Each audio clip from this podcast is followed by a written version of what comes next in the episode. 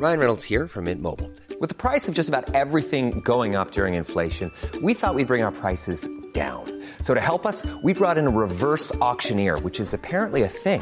Mint Mobile unlimited premium wireless. Ready to get 30, 30, bit to get 30, bit to get 20, 20, 20, bit to get 20, 20, bit to get 15, 15, 15, 15 just 15 bucks a month. So, Give it a try at mintmobile.com slash switch. $45 upfront for three months plus taxes and fees. Promo for new customers for limited time. Unlimited more than 40 gigabytes per month. Slows. Full terms at mintmobile.com. Bonjour à toutes et à tous, bienvenue dans le podcast La Sœur. Bonjour mon cher Rust. Salut Guillaume, ça va? Ça va et toi? Ouais. Ça fait hyper longtemps, donc là, euh, ouais, on s'est débarrassé de Poidomso. Il était temps, j'ai envie Ouais. de dire. Ouais, il est dans le coffre. Exact. Il est dans le coffre, dans le freco. Donc là, euh, on va s'interroger sur la suite pour notre cher Francis de Predator. Et on va se poser la question des différentes options parce que oui, vous nous avez posé énormément de questions à ce sujet. Bien évidemment sur John Jones qui semble tenir la corde, mais il y a également Derek Lewis et il y a certaines personnes qui sont mais Derek Lewis le combat était ennuyant à mourir, c'est vrai, mais il y a des raisons qui pourraient pousser l'UFC à faire ce combat contre Derek Lewis. Générique mon cher Rust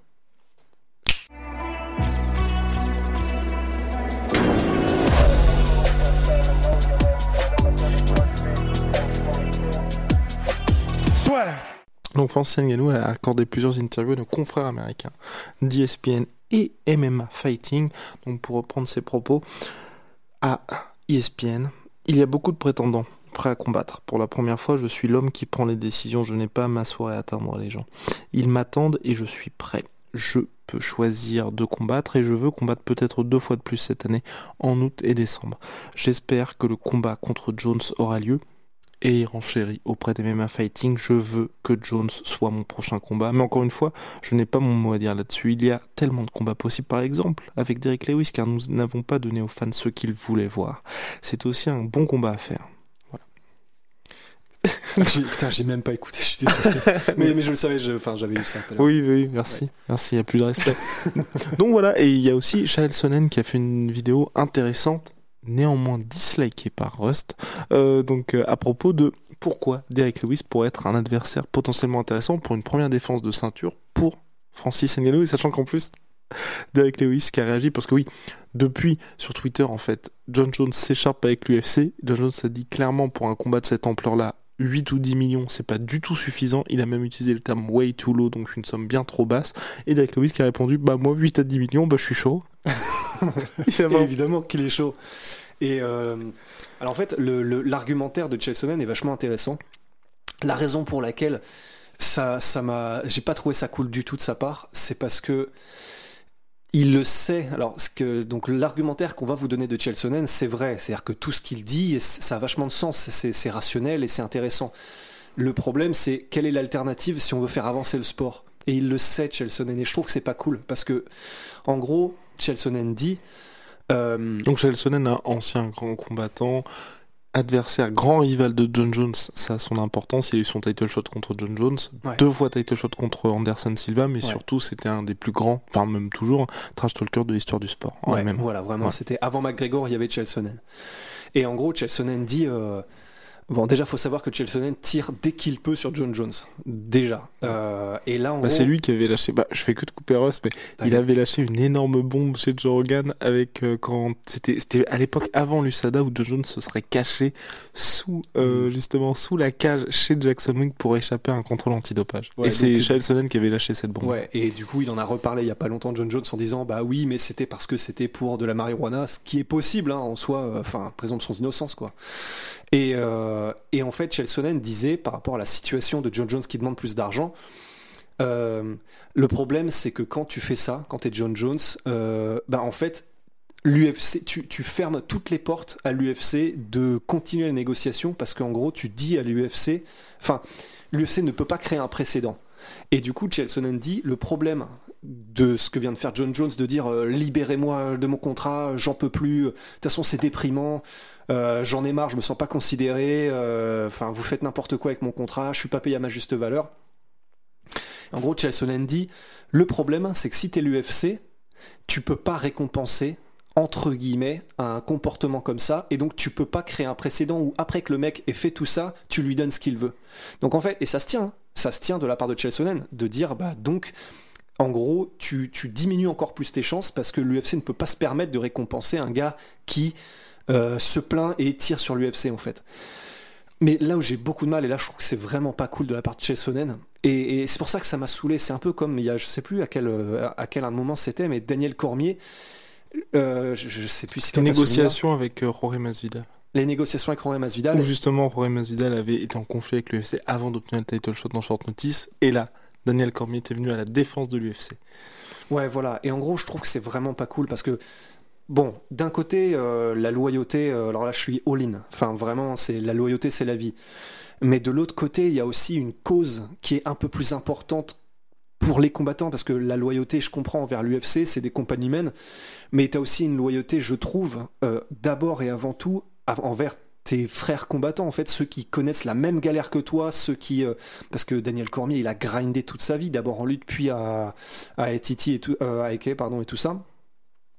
Et en gros de dire bah non mais moi je trouve que l'UFC a raison je trouve que machin ben ça bon en gros du coup euh, tu, tu, tu comment dire tu coupes les jambes dans, les cas de hum, Daniel Cormier et de Masvidal et dans les cas de Chelsonen de John Jones et tu leur coupes les jambes sur un truc qui est quand même vachement important. C'est à dire que là on parle de si John Jones arrive à avoir plus que les 8-10 millions, et il a raison de vouloir beaucoup plus parce qu'il va rapporter énormément, si John Jones n'obtient que ces 8-10 millions, ben c'est tous les autres athlètes qui en pâtissent parce que dans ces cas-là, c'est l'UFC qui va rester sur ses standards bas, qui va se dire bah de toute façon, tant qu'on en est là et tant qu'il se passe rien, on n'a aucune raison de progresser, on n'a aucune raison de leur rehausser leur salaire, on n'a aucune raison de leur donner ce qu'ils veulent, donc ils vont continuer à euh, grosso modo à rester sous notre sous notre botte en fait.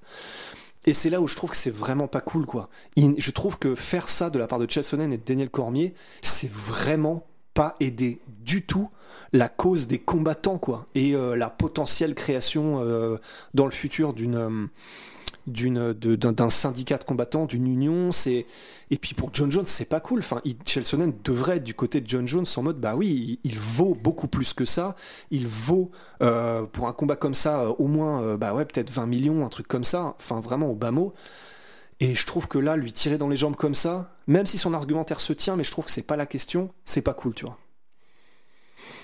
N'hésitez pas à réagir aux propos de Rust en commentaire, sans l'insulter s'il vous plaît. Et sportivement, sportivement, en quoi est-ce qu'un combat d'Eric Lewis, Francis Ngannou serait intéressant? Bah parce que s'il se regarde pas en chien de faïence pendant 5 rounds, ça peut être un combat mémorable. C'est clair. C'est-à-dire que là, s'il n'y a pas de blocage mental pour l'un ou pour l'autre, ça peut Après, être... il avait mal au dos d'Eric Lewis. ouais. Bah, il a toujours mal au dos en fait. Et, et je dis pas ça en tant que c'est une excuse, c'est littéralement, c'est depuis des années. En gros, Ouais. il est en mode euh, putain, j'ai plus de dos, tu vois. Mais ça va un peu mieux, là ça va mieux. Bah, j'espère, j'espère qu'il a dit à coup, il a pu ouais. se traiter, etc. Mais ouais, donc voilà, en fait, si les deux sont en mode c'est la guerre, là, on parle vraiment, euh, enfin, URSS versus euh, Amérique en mode tête nucléaire de tous les côtés, quoi. Enfin, ça peut être complètement fou. Je sais pas, on en parlait dans un podcast où c'était en off, où on se disait ça peut vraiment être un round absolument apocalyptique. Mais ce qui est bien, c'est que ça peut être l'apocalypse euh, selon Ouais. Saint-Jean, mais que ça durera pas trois minutes. Si c'est ça, Là, on ne veut pas de cornerman de Francis qui disent calm down, calm down. non, là, il faut. Non, Et pourtant, c'est ce qu'il faudrait faire. Oui, oui. Mais euh, juste pour, euh, pour euh, la légende, faudrait que ce soit un Hagler Ernst, tu vois. Voilà. Mais le problème, c'est que bon. Ou non, ou à l'échelle du MMA, un Jimmy Manoa contre Anthony Johnson. Ouais, c'est ça. C'est vraiment, euh, on sort les grosses Bertha et puis euh, on balance sans bouger, tu vois. Voilà. C'est vraiment comme euh, la manière dont ils faisaient les guerres à l'ancienne, tu vois. On se plante une armée devant une armée, on bouge pas et juste on tire, tu vois. Mais euh, ouais, ce serait légendaire, mais bon, euh, de la part de, de Francis, ce serait peut-être pas l'idéal. Euh, maintenant qu'il a trouvé un style qui va forcément marcher beaucoup mieux. Enfin, disons encore mieux et contre beaucoup plus de monde. Mais ce serait non, ce serait fou. Donc oui, ça, ça a clairement un attrait de Derek Lewis versus Francis. C'est, pour ça que le premier combat était aussi fou avant qu'il n'arrive. Le stare down, le, c'était une tension de ouf. Bah, c'est juste que voilà, ça a été un pétard mouillé sur le coup, mais euh, les, les ingrédients sont toujours là. hein. C'est juste que voilà, ils ont pas fait la cuisine.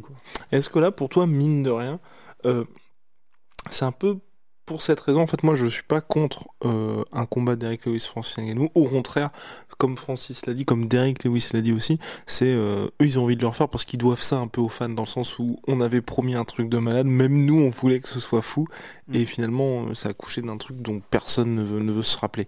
Euh, c'est juste qu'aujourd'hui, tu vois, personnellement, hein, moi, je trouve que il y a vraiment John Jones et personne d'autre dans les dans les contenders qui méritent d'avoir le title shot immédiat, dans le sens où, ouais, Derek Lewis, il a battu Curtis Blades, mais tu vois, j'ai envie qu'il y ait une victoire un petit peu en plus pour se dire, ok, là, vraiment, il mérite le title shot, parce que jusqu'à Curtis Blades, bah là, c'était pas du calibre, calibre champion ces derniers adversaires, parce qu'il y a eu Blago Ivanov, j'ai peur, je crois que je vais oublier, donc il y a eu Pour Blago- Derek Lewis? Ouais, pour Derek Lewis.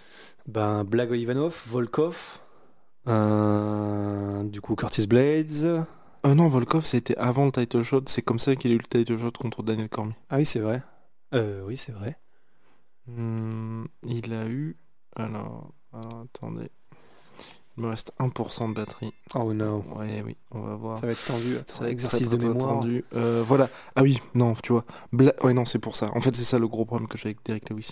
Blago Ivanov, donc, il perd contre Daniel Cormier. Ensuite, il perd contre Junior Dos Santos.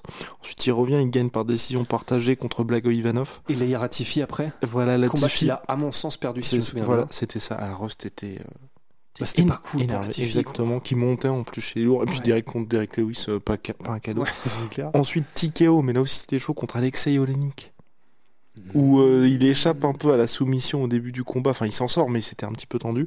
Et donc là, le KO contre Curtis Blade. Ouais, c'est pas, c'est pas Oh, le même parcours oh, c'est que ça. John Jones. Ok, c'est une série de victoires. Ouais. Mais non, même que Francis, ou même que tu Non, vois n'importe quel oui, mec qui. vrai. Tu vois, t'as juste. Enfin, on- faut regarder, il y a juste un seul mec qui est dans même le top 10. Ouais. C'est- on parle même pas de top 5, hein, on Ouais. parle de top 10. donc Après, comme c'est les poids lourds. Mais, mais je suis d'accord. hein.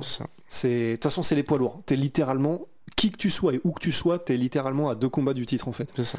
Mais euh, C'est pour ça que tu vois, pour Derek Lewis, tu vois, je me dis, soit une revanche contre Volkov, même si c'est avec lui, bon bah il a, il a déjà gagné, ou alors le combat contre Cyril Gann pour que soit pour Cyril, soit pour Derek Lewis, enfin que, que vraiment les gens se disent, ok, on a vraiment un, un peu à la manière de Francis, où là, avant la, la trilogie, la, la revanche contre Stipe Miocic, bah, on était vraiment, bah, qu'est-ce que vous voulez faire? Enfin, déjà, le combat, Mm. mine de rien, contre Jerzy Rosenstruck, bah, c'était un combat en trop. Ouais.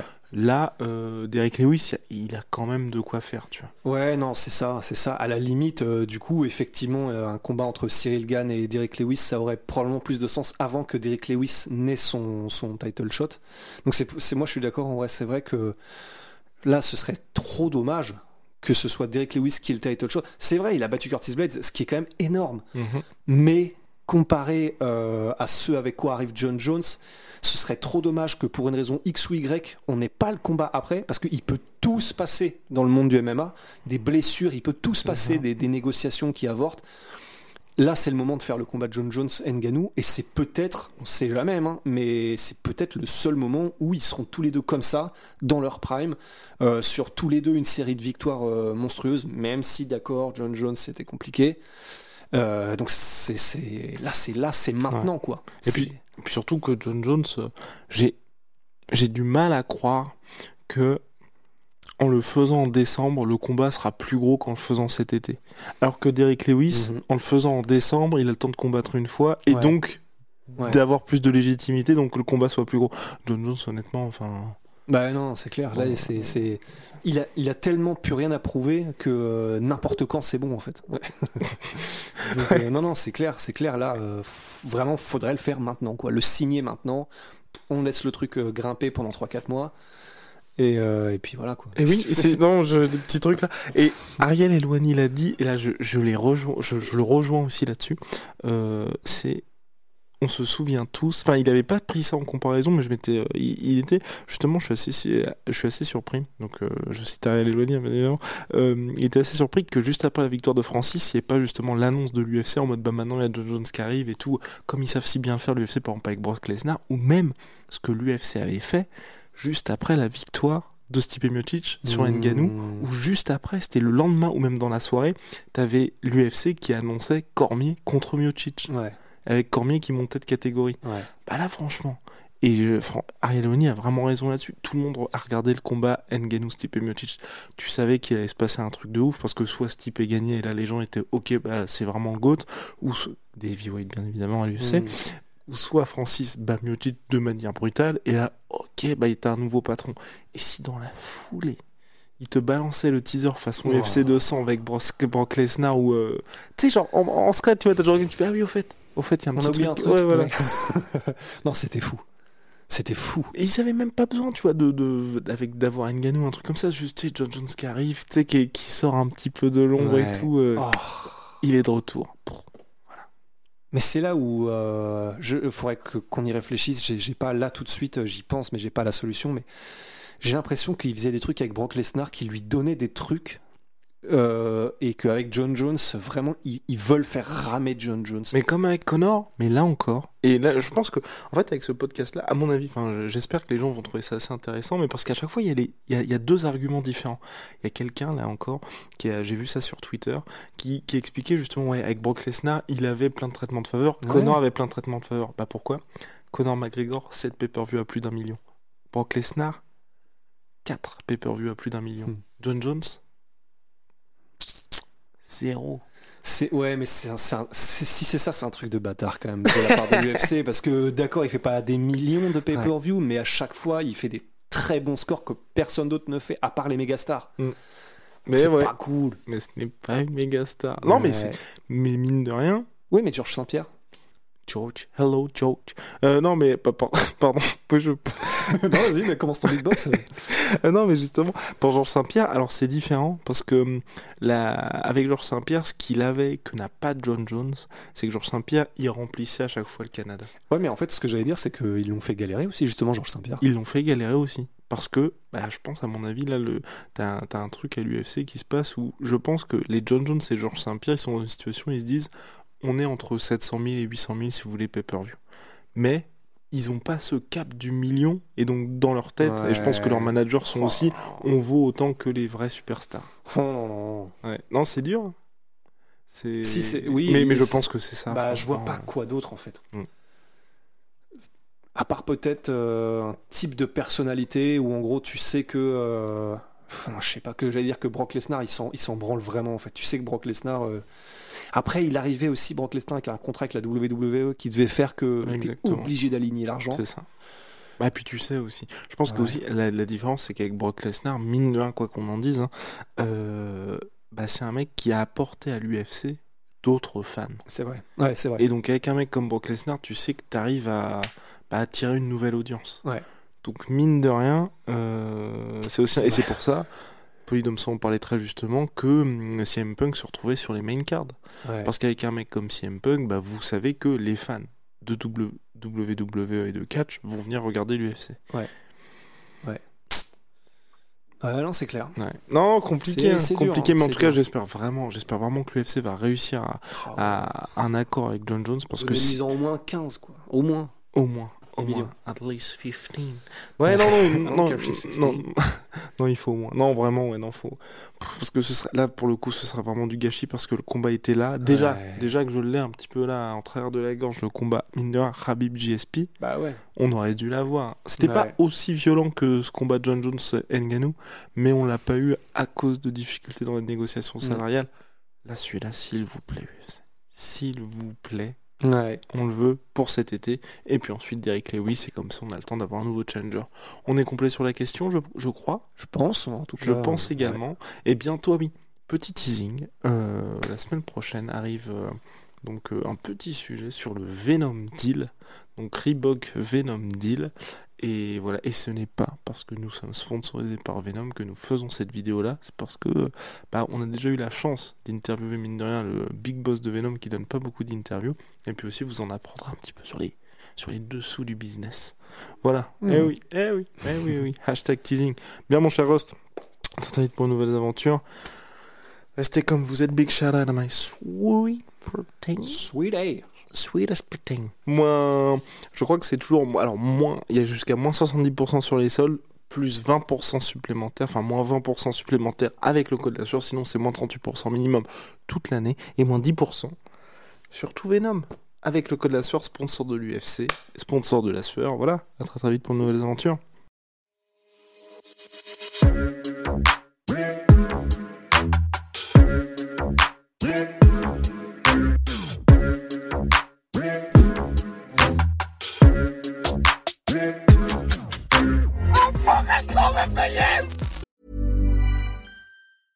Imagine the softest sheets you've ever felt. Now imagine them getting even softer over time. That's what you'll feel with Bowl and Branch's organic cotton sheets. In a recent customer survey, 96% replied that Bowl and Branch sheets get softer with every wash. Start getting your best night's sleep in these sheets that get softer and softer for years to come. Try their sheets with a 30-night guarantee. Plus, get 15% off your first order at bowlandbranch.com. Code BUTTERY. Exclusions apply. See site for details. Et voilà, c'est la fin de votre épisode du podcast La Sœur. Si ça vous a plu, n'hésitez pas à nous mettre les 5 étoiles sur Apple Podcast ou sur Spotify. Vous pouvez aussi nous laisser un petit commentaire, ça nous aidera beaucoup. Et si vous voulez aller plus loin avec nous, vous tapez La Sueur sur toutes les plateformes ou sur les réseaux sociaux, vous nous trouverez. Et là, vous nous écoutez très certainement en audio. On est aussi en vidéo sur YouTube, mais également sur Snapchat. Là encore, vous tapez la sueur et on sera là. Merci de votre fidélité et à très vite pour de nouvelles aventures.